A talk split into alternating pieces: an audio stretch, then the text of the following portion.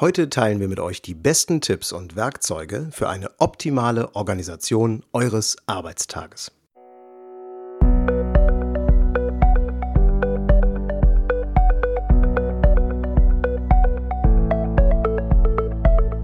Willst du mehr Erfolg als Zauberkünstler haben? Bessere Shows? Mehr Buchungen? Höhere Gagen? Dann ist der Trickverrat Podcast genau das Richtige für dich. Albin Zinecker und Ingo Brehm von den Zaubertricksern verraten dir hier jede Menge Tipps und Tricks, wie du deine Zauberei erfolgreicher machst. Du findest uns im Internet unter www.trickverrat.de. Hallo liebe Trickverrat-Freunde, herzlich willkommen zu einer neuen Folge unserer Podcast-Show. Hier ist der Albin von den Zaubertricksern und heute gebe ich euch einen Einblick in Ingos und meinen Arbeitsalltag und mit welchen Tools wir diesen organisieren. Kleiner Hinweis vorweg, die Tonqualität dieser Folge ist völlig okay. Dass ich mich etwas seltsam anhöre, liegt an einer kleinen Erkältung, die ich seit einigen Tagen mit mir rumschleppe. Lasst euch also davon bitte nicht irritieren. Demnächst machen wir mal eine Folge dazu, was ihr mit eurer Stimme macht, wenn die sich kurz vor einem Auftritt so anhört. Und dann machen wir ein bisschen Werbung für Gelo Revoice oder so. Aber jetzt erstmal etwas zum Thema Arbeitsorganisation. Ganz egal, ob ihr als professioneller Künstler ausschließlich von der Zauberei lebt und regelmäßig auftretet, oder aber ob ihr als Teilzeitprofi oder Hobbyzauberer nur ab und zu eure Show spielt. In jedem Fall gibt es eine Menge Dinge zu tun, die wir allgemeinhin als Bürokram bezeichnen.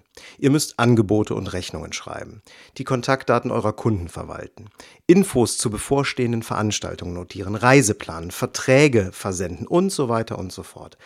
Dann müsst ihr neben dem ganzen Bürokram natürlich auch noch daran denken, eure Requisiten regelmäßig zu prüfen oder Verbrauchsmaterial zu bestellen. Euch fallen bestimmt noch etliche weitere Dinge ein, die nicht direkt etwas mit der künstlerischen Tätigkeit zu tun haben, aber trotzdem erledigt werden müssen. Inge und ich haben in den letzten Jahren unzählige verschiedene Werkzeuge ausprobiert, mit denen wir unseren Bürokram, unseren Arbeitsalltag bewältigen können und verbessern können angefangen bei Textverarbeitungsprogrammen über kleinere Datenbanken für To-Do-Listen bis hin zu kompletten Kundenverwaltungssystemen. Nachdem wir viele verschiedene Lösungen ausprobiert, aber irgendwie nie das Richtige gefunden haben, haben wir uns dann irgendwann unsere eigene Kunden- und Auftragsverwaltung programmiert. Dabei kam mir dann mein Background als IT-Mensch zugute. Bei uns kam auch tatsächlich noch die Herausforderung dazu, dass wir gerne all unsere Daten zu Kunden und Auftritten gemeinsam im Zugriff haben wollten. Softwarewerkzeuge, die auf einem einzelnen PC installiert sind, kommen daher für uns also nicht in Frage. Da musste schon eine webbasierte Software her und genau eine solche Lösung habe ich dann damals auch entwickelt. Zum Glück ist der Markt an Software zur Büroorganisation in den letzten Jahren enorm gewachsen und mittlerweile gibt es für fast alle möglichen Anwendungsfälle, auch Lösungen, die es als App gibt einerseits und die vor allen Dingen auch webbasiert sind. Die Daten liegen da nicht mehr lokal auf einem PC rum, sondern befinden sich in irgendeinem Internetspeicher. Wenn ihr ausschließlich als Einzelkünstler unterwegs seid, dann ist das zwar nicht unbedingt erforderlich, aber praktisch ist es allemal, wenn ihr nicht immer euer Notebook mit euch rumschleppen müsst, sondern von überall aus und äh, mit jedem Endgerät auf eure Daten zugreifen könnt. Ich stelle euch jetzt mal unsere am meisten genutzten Lösungen für unterschiedliche Aufgaben vor. Wir kommen damit wunderbar klar und vielleicht ist für euch das ein oder andere spannende Werkzeug dabei, das auch euch die tägliche Arbeit erleichtern kann. Aber wie so oft, viele Wege führen nach Rom und sicher gibt es für manche Aufgaben auch andere Lösungen, mit denen ihr gute Erfahrungen gemacht habt. Ich rufe euch also jetzt schon mal auf, eure Erfahrungen als Kommentar auf diese Folge in unserem Blog oder bei Facebook zu posten. Fangen wir mit dem Thema Terminorganisation an. Mittlerweile besteht unser Team aus sechs Personen und dann haben wir häufig noch Techniker und Bühnenhelfer. Und die alle müssen für Proben und Auftritte unter einen Hut gebracht werden und das ist gar nicht so einfach. Zumal ja jeder einzelne von uns auch reichlich andere berufliche oder private Termine hat. Ein wahrer Segen sind meiner Ansicht nach webbasierte Kalender. Auf die kann man von jedem Smartphone aus zugreifen. Wenn ihr die Kalender-App vom iPhone zum Beispiel so einstellt, dass eure Termine im iCloud-Speicher gehalten werden, dann könnt ihr auch mit anderen Smartphones darauf zugreifen. Also entweder indem ihr euch auf dem anderen Smartphone mit der gleichen Kennung anmeldet oder aber ihr nutzt die Freigabefunktion der Kalender-Apps. Das gilt in gleicher Weise natürlich auch für alle anderen Kalender-Apps, nicht nur für die auf dem iPhone. In unserem Team verwenden wir einen Google-Kalender. Der kann auf nahezu jedem Gerät genutzt werden und ist außerdem kostenlos. Wir tragen darin natürlich Termine für Proben und Auftritte ein, mittlerweile aber auch jedes Teammitglied persönliche Abwesenheiten, wie zum Beispiel Urlaube. Damit sehen wir dann nämlich auf einen Blick, mit welchen Leuten aus dem Team wir auf welche Auftrittsanfrage reagieren können. Das ist sicher eine Besonderheit in unserer Konstellation, da wir ja nun mal mit mehreren Leuten arbeiten. Aber selbst als Einzelkünstler ist die digitale Form eines Kalenders super praktisch. Was uns noch ganz wichtig ist, ist, dass wir den Kalender nur für Einträge nutzen, die auch termingebunden sind, also nur für echte Termine. Klar, man kann in einem Kalender auch To-Do-Listen eintragen. Wir haben für uns aber festgelegt, dass wir im Kalender nur wirklich Termine mit einem Zeitbezug eintragen. Für To-Do-Listen nutzen wir andere Werkzeuge, da komme ich gleich noch drauf. So viel zum Thema Terminorganisation mit Kalender-Apps. Weiter geht's mit Aufgaben, die nicht zwangsläufig termingebunden sind. Das kann alles Mögliche sein. Requisiten reparieren, Rechnung an Kunde XY schreiben, bei Firma XYZ nachfragen, ob noch Interesse am Auftritt besteht, neuen Inhalt für die Website pflegen etc. pp. Es gibt mittlerweile zahlreiche To-Do-Apps und wir haben sehr gute Erfahrungen mit Wunderlist gemacht. So heißt das Ding. Wunderlist ist eine App, die ebenfalls kostenlos ist, ähnlich wie die meisten Kalender-Apps. Man kann Aufgaben anlegen, diese Aufgaben dann in Kategorien unterteilen und bei Bedarf auch Termine zuweisen. Diese Termine sind dann aber eher sowas wie Deadlines, also bis wann muss was erledigt sein. Das unterscheidet die Termin-To-Dos auch von den Kalendereinträgen. Aufgaben in Wunderlist können Bearbeitern zugewiesen werden, was in unserem Fall auch wieder Sinn macht. Manchmal fällt mir zum Beispiel etwas ein, das Ingo noch erledigen muss oder umgekehrt. Und dann stellen wir das direkt als Aufgabe in Wunderlist ein. Durch die Kategorien die man anlegen kann, bleibt alles schön übersichtlich. Bei uns gibt es zum Beispiel, ich habe die App auch hier gerade vor mir, bei uns gibt es zum Beispiel eine Kategorie Social Media. Und da tragen wir dann To-Dos rund um unsere Social Media Plattform ein. Da steht jetzt hier zum Beispiel drin, dass wir noch Facebook-Posts schreiben müssen oder eine neue Podcast-Folge aufnehmen und so weiter. Wir legen größere Projekte auch in einer eigenen Kategorie ab. Hier zum Beispiel unsere abendfüllende Show Nix als Tricks. Wenn ich da mal reinschaue in diese Kategorie, dann finde ich ohne Ende Einzelaufgaben, die noch zu erledigen sind und die eben mit diesem Projekt oder dieser Veranstaltung in dem Fall zu tun haben. Sehr praktisch an Wunderlist an dieser App ist die Push-Funktion, die die meisten Apps ja haben. Das bedeutet, dass mir fällige Aufgaben mit einer kleinen roten Zahl auf dem App-Icon auf meinem Smartphone angezeigt werden. Und außerdem habe ich die App so eingestellt, dass ich eine E-Mail-Benachrichtigung bekomme, wenn Aufgaben fällig sind. Ich habe mittlerweile sogar private To-Do-Listen in Wunderlist gespeichert, ohne dass ich Ingo damit nerve, weil ich die einfach nicht teile. Denn man kann einstellen, welche Aufgaben bzw. welche Kategorien nur persönlich oder eben von mehreren bearbeitet werden sollen. Also klare Empfehlung von uns, Wunderlist als To-Do-App. Ihr habt doch sicher ein Ideenbuch, also ein Notizbuch, in dem ihr alle Ideen aufschreibt, die ihr zur Zauberei habt oder in, äh, dass ihr Zeitungsausschnitte klebt oder Skizzen reinmalt, um eure kreativen Gedanken zu konservieren. Wenn ihr so etwas habt, dann bleibt auch dabei. Bei aller Digitalisierung, die es mittlerweile gibt, finde ich, dass man sich beim Aufschreiben und beim Skizzieren auf Papier viele Dinge besser einprägen kann, weil man sich einfach anders damit auseinandersetzt, als wenn man es irgendwo reintippt oder reindiktiert. Vielleicht ist es aber auch einfach eine Geschmackssache, ich weiß es nicht wirklich. Falls ihr noch kein Ideenbuch habt oder wenn ihr eure Notizen lieber auch digital erfassen möchtet, dann können wir euch Evernote empfehlen. Auch bei Evernote handelt es sich um eine App, in der man Notizen erfassen kann. Im Grunde wie die Standard-Notiz-Apps, die die meisten Smartphones heute mitbringen, aber eben etwas komfortabler. Ihr könnt in Evernote ebenso wie in Wunderlist Kategorien anlegen. Das sind dann da sogenannte Notizbücher und in den Notizbüchern dann einzelne Notizen. Die App ist app-typisch sehr einfach zu bedienen und das Wichtigste, die Notizen werden in der Cloud gespeichert, liegen also nicht lokal nur auf dem Smartphone. Wenn ihr euer Smartphone irgendwann mal verliert, wenn es kaputt geht, was auch immer, die Informationen sind nicht weg. Ihr könnt Notizbücher auch mit anderen teilen. Im Grunde ist Evernote also sehr vergleichbar mit Wunderlist, allerdings geht es hier um Notizen und nicht um To-Do-Listen. Wir nutzen Evernote auch sehr intensiv, wenn wir längere Notizen machen müssen, die weder abgearbeitet werden sollen noch termingebunden sind. Ganz oft schreiben wir zum Beispiel erste Ideen für Skripte zu neuen Kunststücken in Evernote auf oder Programmabläufe für Veranstaltungen. Eine sehr schöne Funktion von Evernote, die ich in letzter Zeit häufiger nutze, ist, dass ihr auch Papierdokumente als Notiz erfassen könnt, indem ihr sie abfotografiert. Zum Beispiel könnt ihr Visitenkarten abfotografieren und der Inhalt der Visitenkarte wird direkt erkannt von Evernote und als Kontakt abgespeichert. Das ist ziemlich cool und auch eine echte Zeitersparnis. Also Evernote runterladen und ausprobieren. Klare Empfehlung von uns. Ein weiteres Werkzeug, das für uns mittlerweile fast unverzichtbar geworden ist, sind die Google Documents.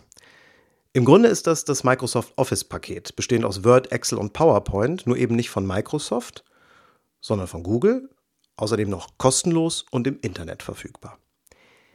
Die Textverarbeitung der Google Docs heißt selber Docs und die Tabellenkalkulation Spreadsheets haben eine super Funktion, einen super Funktionsumfang, der meiner Ansicht nach für 90 Prozent aller Anwendungsfälle ausreicht. Ihr könnt Briefe, Rechnungen, Angebote, Skripte, Tabellen, Preislisten und so weiter ganz einfach online erstellen und bearbeiten. Ihr braucht keine Installation auf eurem PC, sondern alles läuft über den Internetbrowser. Voraussetzung ist lediglich ein Google-Benutzerzugang, der aber ja ebenfalls kostenlos ist und den ihr in Sekunden eingerichtet habt. Für uns ist diese Lösung deshalb wieder so interessant, weil wir an ein und demselben Dokument mit mehreren Leuten arbeiten können. Besonders cool ist, wenn ihr zur gleichen Zeit an dem Dokument arbeitet. Dann sieht man teilweise die Änderungen, die der andere macht, während man selbst im Dokument arbeitet. Nachdem wir unsere eigenentwickelte Software, von der ich eingangs erzählt habe, für die Kunden- und Auftragsverwaltung aus Zeitgründen nicht mehr selbst betreiben konnten, haben wir eine Zeit lang versucht, unsere Kunden und unsere Auftritte mit Google Docs zu verwalten. Das geht auch prinzipiell, ist aber etwas mühsam und erfordert Disziplin. Denn wenn ihr eure Kunden einfach nur in einer Tabelle untereinander schreibt, mit allen Kontaktdaten und was sonst noch so zum Kunden gehört, dann müsst ihr diese Daten noch sehr gewissenhaft pflegen, um später noch alles wiederzufinden.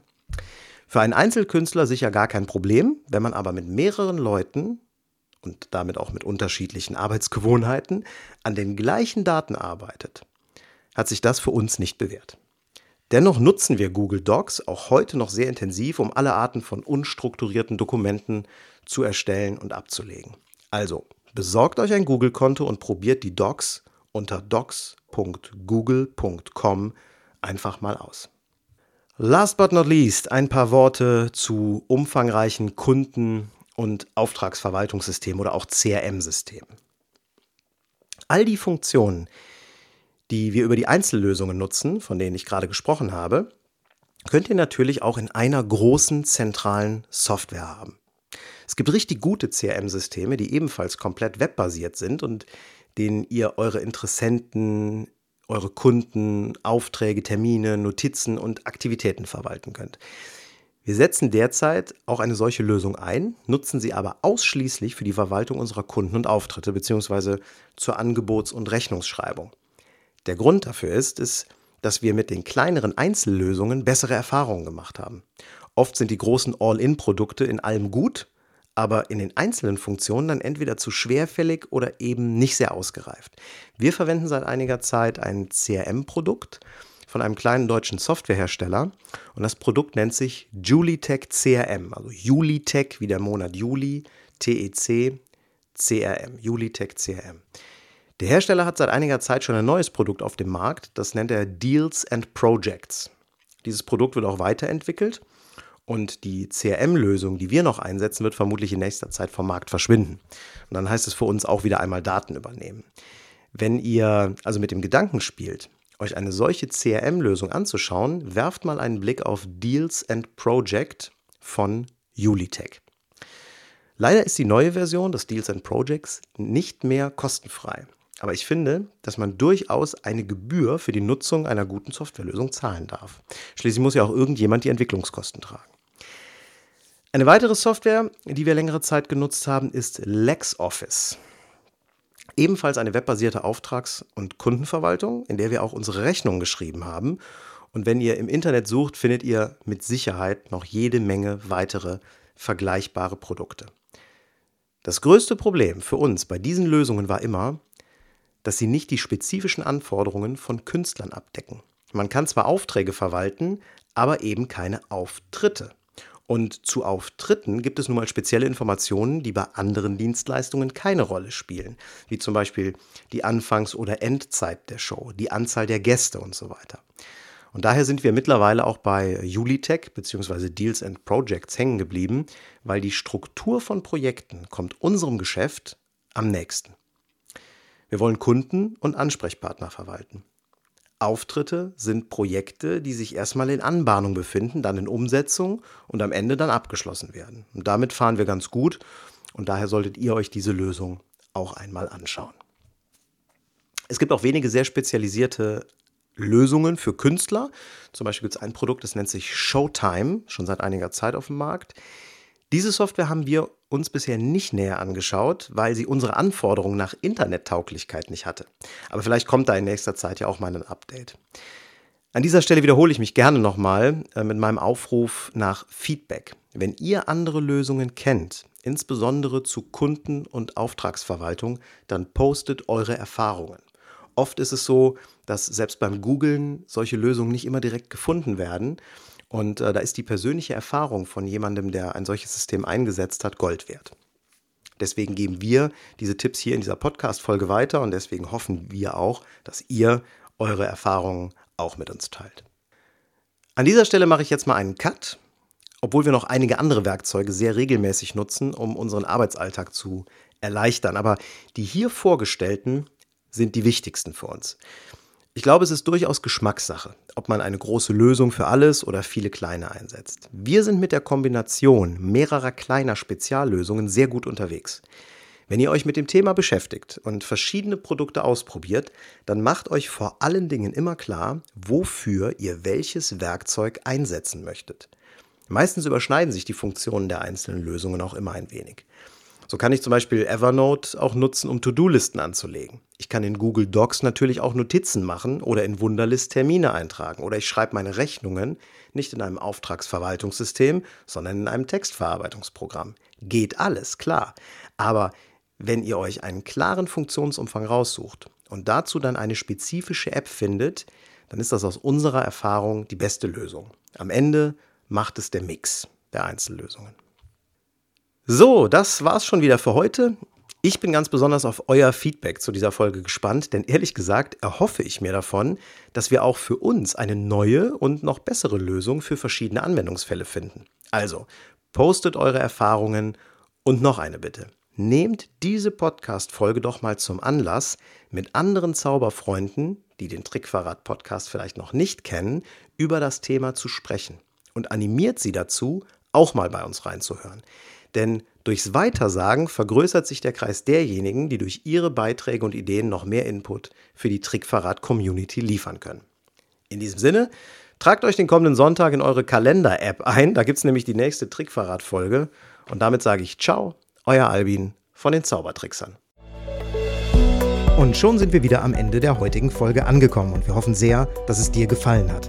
Wir als Künstler freuen uns natürlich besonders über deinen Applaus. Aber da wir deinen Applaus hier auf dem Podcast leider nicht hören können, kannst du uns applaudieren, indem du uns eine 5-Sterne-Bewertung bei iTunes gibst.